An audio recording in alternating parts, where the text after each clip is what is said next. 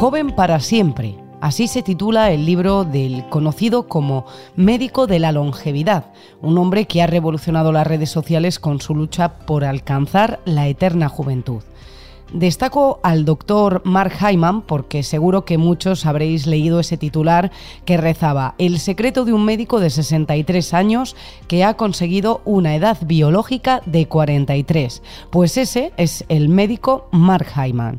La esperanza de vida ha ido aumentando con el paso de los siglos, sin embargo, cada vez queremos vivir más y más años. Eso sí, con una edad biológica que nos permita seguir disfrutando de la vida. Porque realmente la medicina ha descubierto que nuestro envejecimiento como lo conocemos actualmente es prematuro. Si nosotros le damos otra información un poquito mejor a nuestras células, nuestras células en realidad pueden vivir mucho más tiempo y en mejores condiciones. Natalia Llenaro es ginecóloga especialista en medicina anti-aging y suelo pélvico del HLA Moncloa.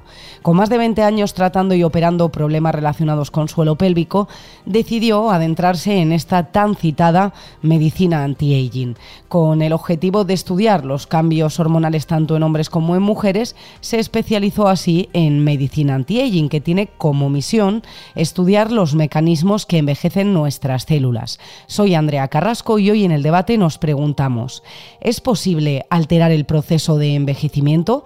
¿Podemos revertir al envejecimiento de nuestras células para vivir más años? Las respuestas a estas preguntas hoy en el debate.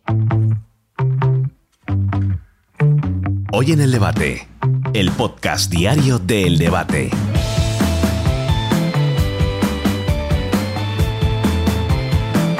La medicina antienvejecimiento estudia el deterioro progresivo de las funciones biológicas que llevan a la muerte celular o senescencia en la búsqueda de la eterna juventud.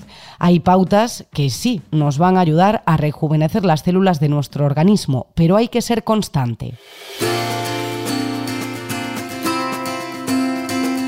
Natalia Llenaro es ginecóloga especializada en suelo pélvico en la clínica HLA Moncloa y con el objetivo de estudiar los cambios hormonales tanto en hombres como en mujeres, se especializó también en medicina anti-aging, que entre sus misiones comprende la de estudiar los mecanismos que provocan el envejecimiento de nuestras células. Buenas tardes, Natalia.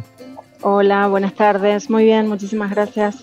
¿De dónde viene esta revolución de la medicina anti-aging de la que tanto se habla ahora? Bueno, yo creo que es un cambio a nivel social de que mm, vivimos más años y que además cuando llegamos a los 45, 50 años tenemos mucha vida por delante y queremos seguir estando bien, eh, activos eh, y en perfectas condiciones. Así que creo que corresponde a un cambio social, cultural. Precisamente eh, te iba a preguntar, la esperanza de vida ha ido aumentando, digamos, de forma natural ¿Y por qué retrasar todavía más ese proceso de envejecimiento? Porque realmente la medicina ha descubierto que nuestro envejecimiento como lo conocemos actualmente es prematuro. Si nosotros le damos otra información un poquito mejor a nuestras células, nuestras células en realidad pueden vivir mucho más tiempo y en mejores condiciones. ¿Cuáles son los pilares de, de esta medicina, de la medicina anti-aging? De momento, eh, sin lugar a dudas, eh, hay cuatro pilares que van a ser una nutrición pero personalizada, quiere decir que no cualquier nutrición nos viene bien y de hecho no en cualquier momento de nuestra vida. El ejercicio físico, que es específico para antienvejecimiento, que tampoco es cualquier ejercicio físico.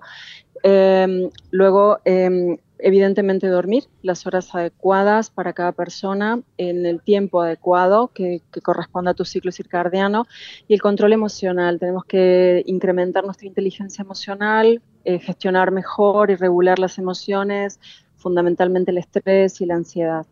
Comentabas. Eh, Luego. Dime. Luego hay cuestiones, eh, esos son los pilares básicos, pero luego, por supuesto, a, nivel médico, aparte de, orientar a las personas en este tipo de, hábitos personalizados, luego está lo que es el déficit nutricional, mineral, de vitaminas, de aminoácidos, de ácidos grasos que cada persona puede llegar a tener individualmente.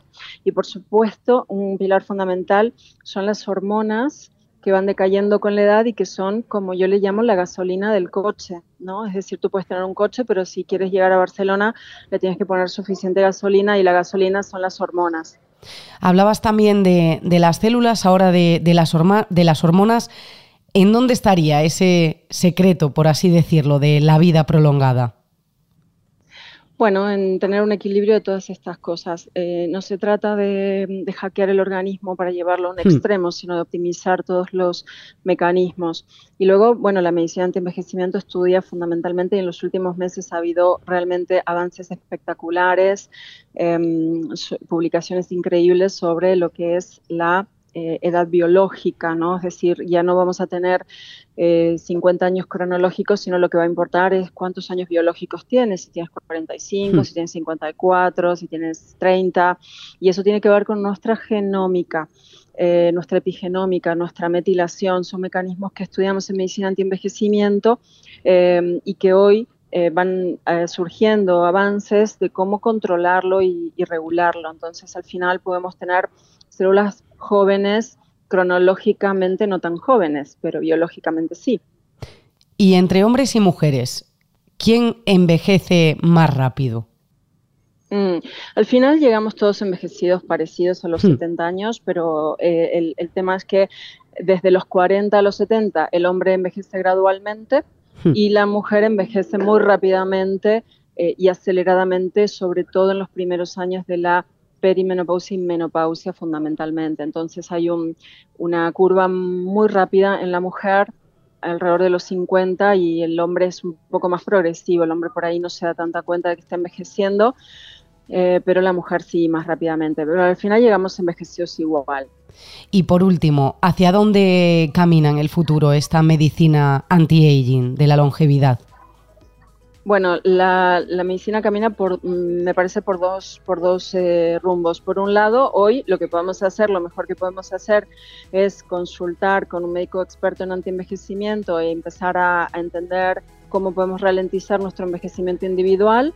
Em, y, eso porque de momento tenemos que poner este tipo de pautas, hábitos saludables, tomar muchas pastillas en forma de nutrientes y tal, que son personalizados, y luego eh, la medicina seguirá evolucionando y dentro de unos años nos sorprenderá con pastillas que son eh, más poderosas, que vamos a tomarlas y vamos a rejuvenecer mm, bastantes años eh, tomándolas, pero, pero de momento lo que podemos hacer es esto, ¿no?